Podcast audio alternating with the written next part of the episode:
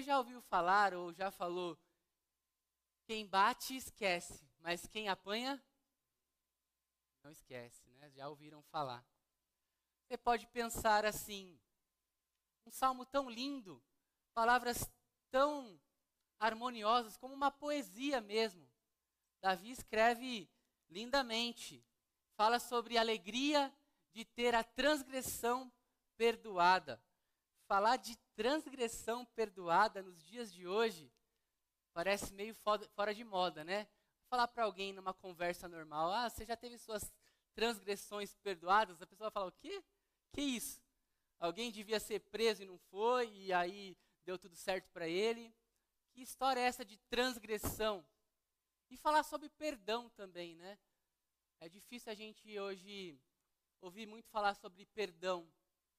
Até mesmo em outras épocas, esse assunto sempre foi um assunto um pouco indigesto.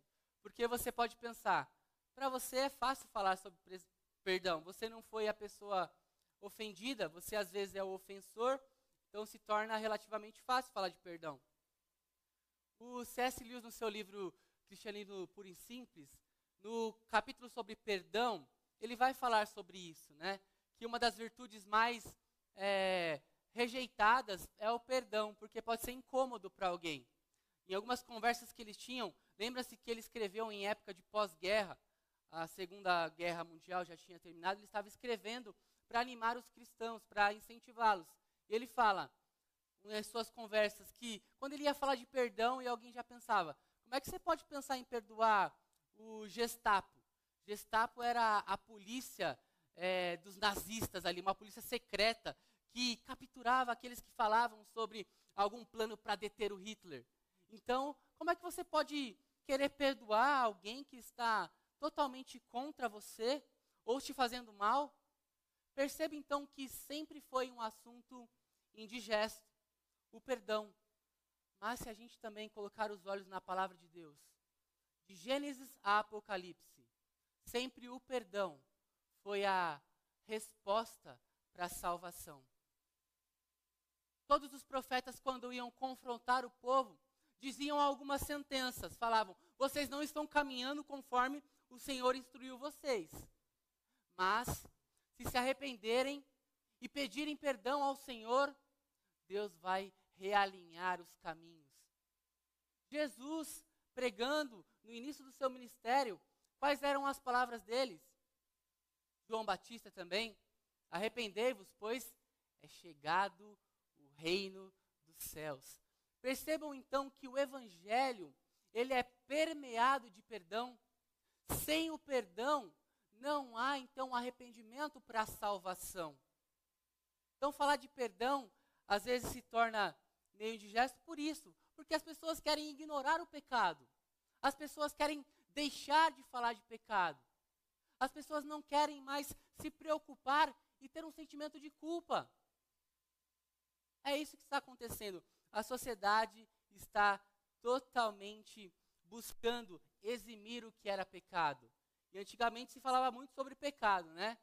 Parece que na minha época tudo era pecado. Né? Não podia assistir televisão, não podia ir no cinema. Hoje em dia está mais tranquilo, né? Não podia fazer nada. Agora está mais light, parece. Mas percebam que sempre houve essa forma de querer deixar tudo com panos quentes hoje em dia. Eu vou ler um trecho da, da Cruz de Cristo de John Stott, que fala sobre essa questão da, do exímio do pecado na sociedade. Ele vai citar é, um psicólogo americano em que vai falar assim. Vou ler para vocês sobre a questão do perdão. Ele vai falar assim: o nome do, do psicólogo, psiquiatra, desculpa, é Carl Manning. Ele escreveu a respeito em seu livro O que foi feito com o pecado? Descrevendo a indisposição da sociedade ocidental, o seu humor geral de tristeza e condenação, ele acrescenta que sente a falta de qualquer menção de pecado. Essa palavra já esteve na mente de todos, mas agora poucas vezes se ouve. Será que isso significa, pergunta ele, que o pecado não faz parte de todos os nossos problemas? Será que ninguém comete pecados? Para onde levaram o pecado? O que aconteceu com ele?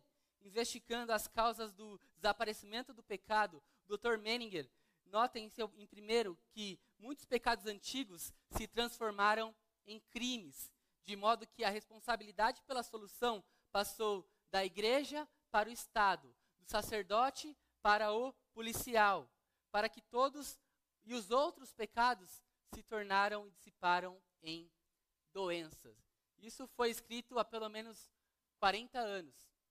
Olha só a leitura da sociedade, em que algumas coisas se tornam doenças, problemas, ou seja, não há mais pecado, há algum distúrbio, não há mais pecado, agora é um crime que deve ser perdoado, porque, afinal de contas, teve uma boa criação, não teve uma boa base, não teve uma estrutura da sociedade que pudesse o orientar, então por isso pecou, por isso roubou, por isso matou. Perceba então como o pecado vai saindo de cena para que a vitimização daquele que ofende seja imposta. Então, dada essa leitura da nossa atualidade, o que nós podemos entender então com esse salmo que nós lemos? Você pode pensar, você, Davi, falando de perdão, cheio de sangue nas mãos, depois de fazer o que fez com Urias. Vocês lembram da história? Pecado cruel, né? adulterou com a mulher de Urias, mas o mais cruel dessa narrativa do relato bíblico, na minha opinião, é que ele escreveu uma carta deu ao general e deu a Urias para levar ao general de guerra para botar Urias na frente da batalha e assim morrer. Que crueldade! Quem levou a carta da morte selada pelo rei foi o próprio Urias. E agora você vai querer falar de perdão. Percebam então que o perdão, ele é divino, irmãos.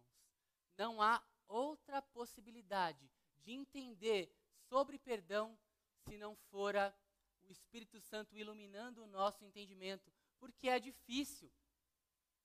É difícil quando a gente sofre. E eu não quero aqui ser indelicado com nenhum sofrimento. Você tem a tua história. Você sabe o que te fere. Você, de fato, tem sofrido por ofensas. Isso pode fazer com que a tua história seja triste, seja amargurada, seja sofrida sim. Não quero desmerecer isso, mas saiba que o que Deus tem para nós é muito maior do que esse sofrimento que você está passando. É muito maior é uma alegria indizível, porque há pecados que podem ser imperdoáveis na tua visão, mas para Deus nada é imperdoável. Ele deu o seu próprio filho em nosso favor. Aí você pode levantar, peraí, eu já vi na Bíblia que tem pecado que não tem perdão. Eu sei, tudo bem. Pergunta depois para o pastor André para ele te explicar melhor esse pecado sem perdão, tá bom? Mas Deus tem um amor tão grandioso, e quando a gente coloca o pecado de lado, o que, que a gente faz? Minimiza o sacrifício de Cristo por nós. Quando nós tiramos o pecado de cena e achamos que não somos tão ruins assim, o que a gente faz? Será que Deus está falando a verdade mesmo? Será que a gente precisa de arrependimento e perdão para a salvação? Será que a gente precisa se humilhar muitas vezes e reconhecer que Deus é um Deus moral, que deixou as suas leis para que a gente possa viver aqui em comunidade, em sociedade. Começamos então a tirar o foco do sacrifício de Cristo por nós. Isso é um problema. Então, o C.S. Lewis ainda vai continuar explicando a dificuldade do perdão. Eu queria gastar mais um pouquinho de tempo aqui, porque quando se fala de Perdão se fala de querer amar o próximo. E esse próximo, muitas vezes, é o nosso inimigo, é o nosso ofensor. A Bíblia, a palavra de Deus, ela relata que precisamos orar por quem nos ofende, por quem nos maltrata. Então, como a gente faz isso? Como a gente tem um passo de tentar pensar na possibilidade de perdoar o próximo? Porque é mais ou menos assim, o. Lewis vai dizer: Eu não sou uma pessoa tão boa assim. Às vezes eu piso na bola. Às vezes eu, eu fico um pouco chateado com a minha arrogância, com a minha preguiça. Às vezes eu não tenho orgulho de fazer algumas besteiras. E mesmo assim eu não deixo de me amar. Então é a mesma coisa quando alguém te ensina que você deve amar o pecador e não o pecado. Ele está tentando desmembrar essa ideia. E é o que nós devemos também fazer. Muitas vezes separar o ofensor da ofensa. Né? Se você está cortando uma fruta, e aí você, sem querer, fere a sua mão esquerda usando a direita, você não vai pegar a faca e querer machucar a outra mão, agora você vai ver porque você fez isso. Não. Você ama a si mesmo. Então, qual que é a ideia em que Jesus nos ensina a amar ao próximo como a nós mesmos? É não olhar somente a, a ofensa, é olhar o coração do ofensor, porque ele pode ser alvo também do perdão divino. Né? A gente orou aqui pelas autoridades, né? pelo rei. Deus tem poder para mudar o coração do rei. Até o rei precisa de perdão. Foi isso que aconteceu com Davi. Ele mandava matar, mandava prender, mandava soltar. Ele queria e tinha a mulher que queria, que, que desejava. Ele podia fazer tudo. Tudo, tudo, tudo. Então, ele, sem nenhum limite, passa a dizer que, enquanto ele vivia para isso, vivia para os seus próprios desejos, vivia usufruindo da sua soberania. Os ossos dele secaram enquanto ele encobriu a sua transgressão. Olha só, que profundo isso, uma angústia tão grande, né? Deus me deu essa palavra nessa semana que é bem complexa, uma angústia tá grande que separam minutos de tristeza com possível alegria. Só para você entender, né? A gente está aí num contexto de final de, de Copa, então percebam a minha aflição. Então eu me identifiquei com Davi nesse trecho. É osso seco, é angústia, é não conseguir dormir à noite. Então, quando você passa a enxergar o que uma retenção, o que um pecado, a gravidade de um pecado, o que ele faz com a vida humana, com o coração humano, você pode começar a enxergar o benefício do perdão. Davi disse: Enquanto eu segurei isso comigo, os meus ossos secaram. Mas quando eu soltei, quando eu confessei ao Senhor, quando eu entreguei a Ele os meus pecados, Ele me deu uma alegria indizível. Ele me fez bem-aventurado. E essa palavra felicidade aqui que você viu no começo da leitura é uma alegria que não tem explicação, ela é perene. Não são momentos de alegria.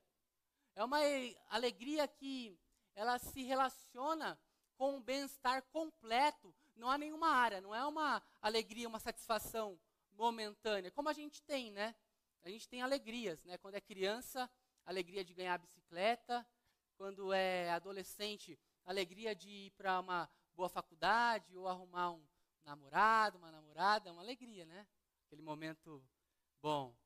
E quando é adulto e tem filho, a alegria é a promoção da fralda, né? Essa é a alegria do adulto de hoje em dia. Por quê? Porque são momentos da nossa vida. Mas quando Davi reconheceu o seu estado de pecador e se entregou arrependido ao Senhor, ele sentiu uma alegria como nunca antes. Uma alegria que o palácio não pôde o prover. Essa alegria que vem da parte de Deus. E essa é a alegria do perdão dos pecados. Quando a gente entende o que é um arrependimento sincero, porque você pode entrar aqui e dizer arrependido, mas Deus que conhece o nosso coração. É Deus que sabe se nós realmente estamos arrependidos na presença dEle. Se o nosso arrependimento, se a nossa tristeza é para arrependimento sincero, né?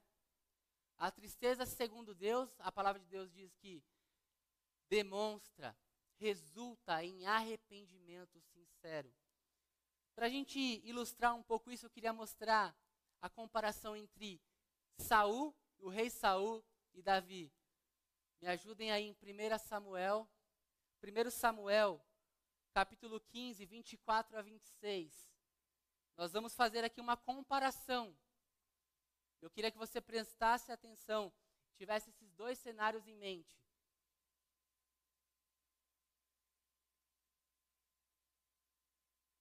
Rapidinho, só para contextualizar vocês, conhecem a história.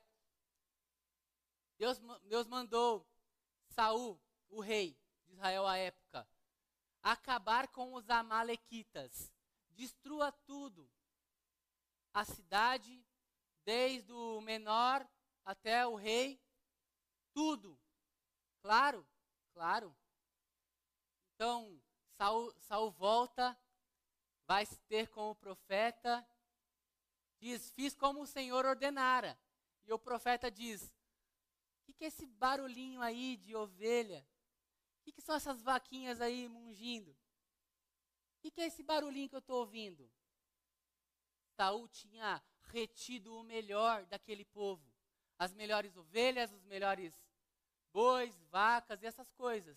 E tinha capturado o rei Agag. Ele tinha ficado com o rei dos Amalequitas. Para quê? Como um troféu, como um despojo de guerra. Eu sou o rei, eu sou o vitorioso, eu sou aquele que pode todas as coisas. Saul tinha essa ideia quando trouxe. E então o profeta Samuel diz: Você pecou. Você não fez tudo como o Senhor havia lhe dito. Então ele, arrependido, diz: Pequei. Disse Saul: Violei a ordem do Senhor e as instruções que tu me deste. Porém tive medo dos soldados. Isso não é arrependimento. Ele colocou a culpa nos outros. Ele disse: Eu pequei sim, mas por que eu tive medo? Percebe então? E aí o profeta vai dizer: ele diz: Agora me perdoa, eu te imploro, perdoa o meu pecado e volta comigo, para que eu adore o Senhor. Samuel, contudo, lhe disse: Não voltarei com você. Você rejeitou a palavra do Senhor, e o Senhor rejeitou como rei de Israel. Segundo Samuel, capítulo 12, versículo 13. Pegaram a ideia aqui. Saul, confrontado pelo profeta, Disse: Eu pequei, mas por causa do povo. Agora, olha Davi, o homem segundo o coração de Deus, com sangue nas mãos, pecou. Natan contou uma história para ele. Vou contar essa história para vocês também rapidinho. Um homem rico e um homem pobre na mesma cidade. Um tinha muito, sua fazenda era repleta, era cheia, havia prosperidade. E outro tinha apenas uma cordeirinha linda. Ele dava banho nela. Ela tomava no mesmo copo que ele. Ele pegava a ração e dava na, na boca dela assim. Sabe os pets de hoje? É isso. Dormia na cama dele. E aí o homem rico recebe uma visita de um viajante esse viajante toma aquela cordeirinha e assa para aquele viajante. Aquele homem rico fez essa maldade. Davi fica irado. Esse homem tem que morrer. E tem que pagar quatro vezes mais, porque é um pecado hediondo. Não há perdão para isso. E aí o Natan diz: Esse cara é você. Né? Naquela época já tinha esse cara sou eu, né? Esse cara é você. Então Davi responde ao profeta: Pequei contra o Senhor. Natan respondeu: O Senhor perdoou o seu pecado. Você não morrerá. Entretanto, uma vez que você insultou o Senhor, o menino morrerá. O fruto da, do adultério com Batseba. Perceba que Davi disse: Eu pequei contra o Senhor. A responsabilidade era ele e Deus. E é isso que o perdão nos coloca. É você e Deus. Eu e Deus. Não é o outro. O que Deus fez por nós na cruz abrange para todos. Mas para aqueles que reconhecem a obra dele e assim se arrependem sinceramente, de todo o coração, sem reservas, sem desculpas. Ah, eu traí porque fui, a carne é fraca. Ah, eu roubei porque eu estava passando necessidade. Ah, eu agredi porque ele me agrediu primeiro. Ah, eu ofendi porque aquela pessoa nem é tão boa assim. Percebam como a gente vai dando desculpas para as nossas ações. O perdão, ele quebra tudo isso. Porque ele vai ao encontro da salvação, da restauração. Deus perdoou Davi. E ele também perdoa a cada um de nós que se arrepende sinceramente. Mas para isso é preciso entender o que é o perdão. E é difícil, né? Não começa a querer entender do 70 vezes 7. Começa do 1, né? Professora que vai dar aula, né? Vai fazer aquela recapitulação com os alunos. Vai ver onde que eles estão. Que aí vai querer ensinar a equação de segundo grau. Mas o aluno não está nem sabendo fazer um mais um, né? Então volta atrás. Começa das pequenas coisas. Que tal começar o ministério da reconciliação com a tua esposa, com o teu marido? Que tal começar o ministério da reconciliação com o teu pai, que você não fala, por uma briga há anos? Alguém disse que no velório ou no ambiente de sepultamento há muitas flores. E essas flores são o remorso de não ter dado em vida a atenção necessária, né?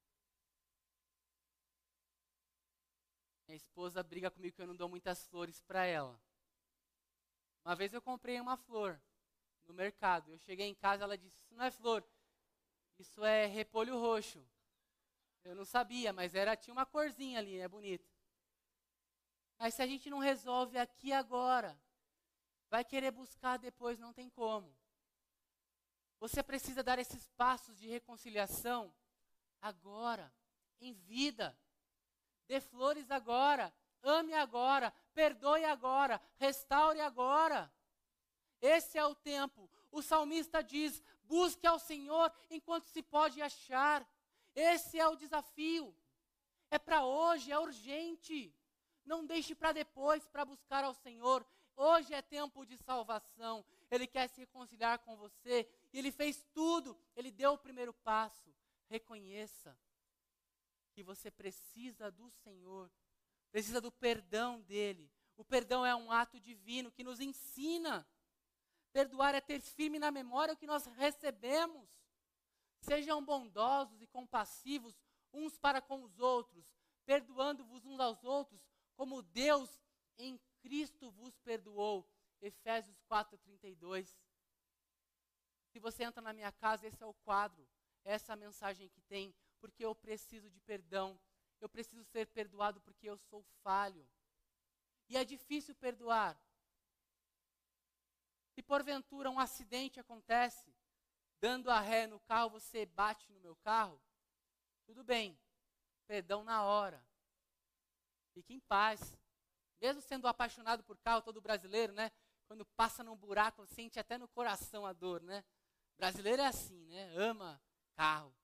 Sei se você é, melhor se não for. Mas tudo bem. Mas se dando ré você atropela o meu filho, mais difícil, né? Mais difícil perdoar. Mas a dificuldade do perdão não está na gravidade da ofensa. Está em entender que Deus fez tudo por você e por mim. Ele deu o seu próprio filho para morrer na cruz. Não há amor maior que esse. Não há uma mensagem diferente dessa. Essa é a mensagem do Evangelho. A mensagem que, quando ela é proclamada, ela precisa de uma resposta, que é o arrependimento e o pedido de perdão. Senhor, eu preciso de Ti. Eu preciso do Teu perdão. Paulo vai explicar um pouco sobre esse resultado de perdão como a justificação. Em Romanos 4, 6, ele vai dizer assim: Davi diz a mesma coisa quando fala da felicidade do homem a quem acredita a justiça, independente de obras. Como são felizes aqueles que têm suas transgressões perdoadas, cujos pecados são apagados. Perceba como Paulo vai explicar o que Davi viveu na prática. Davi sentiu essa alegria de ser perdoado, porque onde o pecado foi grande, a graça de Deus foi maior. O reconhecimento da necessidade foi maior. E ele era rei. Imagina nós, meros mortais, o quanto carecemos desse perdão. Tire toda a amargura do seu coração. Odiar é reviver a agressão. Odiar é reviver a agressão. Quantos ofensores têm estado no teu coração? Porque você não libera o perdão. Quantas ofensas você está recolhendo para si? E às vezes não consegue nem dormir à noite. Os ossos estão secos. A angústia está tomando conta. Porque estamos revivendo a agressão. Confesse tudo a Deus, Ele vai cuidar de você. Perceba que Deus disse: Eu vou te instruir, eu vou te ajudar, eu estou com você nesse caminho do perdão e da reconciliação. Deus não te abandona. É difícil reconhecer, é difícil se arrepender, mas Deus está contigo. Ele vai caminhar contigo, te dando todo o amparo necessário seu coração pode estar quebrado, machucado, mas Ele quer reconciliar com você. Ele quer te dar uma oração, uma canção de livramento. Ele quer que você louve a Ele no final da angústia, por um grito, uma canção de alegria. Para um coração quebrado, Deus é a restauração. Eu queria terminar dizendo que os japoneses têm uma técnica interessante para a gente observar. Chama, eu não sei pronunciar direito, mas Kintsugi. Kin significa ouro e Tsuji, emenda. Significa literalmente emendar com ouro. É uma técnica de restauração de cerâmicas e porcelanas que é utilizada em laca, cola e mistura de pó de ouro. A técnica surgiu no século XV por um imperador que quis restaurar uma porcelana chinesa que quebrou. Mas ele viu que aquela restauração não ficou muito boa. Então ele pediu para que usassem uma técnica diferente, a técnica com o ouro. A técnica também tem esse, esse caráter. Se aproxima de um valor de que, mesmo através das imperfeições, o resultado daquilo é um resultado valioso. Deus quer pegar o seu coração e, através da, da reconciliação e do perdão, ligar e fazer um remendo com ouro, para que, mesmo que você lembre das cicatrizes, você sinta a alegria da preciosa graça dele. Essa é a graça de Deus. É o favor que a gente não merece, Não merecemos o perdão, mas Ele mesmo assim nos restaura para ter uma vida com Ele. Se você está com o coração quebrado, angustiado, sofrendo, saiba que Ele quer dar essa alegria para você. Alegria da salvação, alegria da restauração. E agora o que você faz com isso?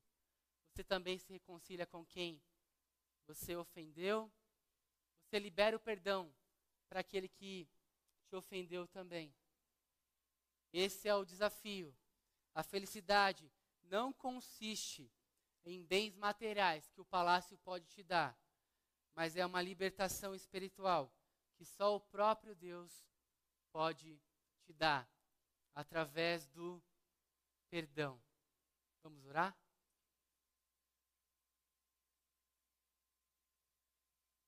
Pai querido, muito obrigado por tua palavra, Senhor. Como é difícil reconhecermos, ó Pai, que somos tão falhos.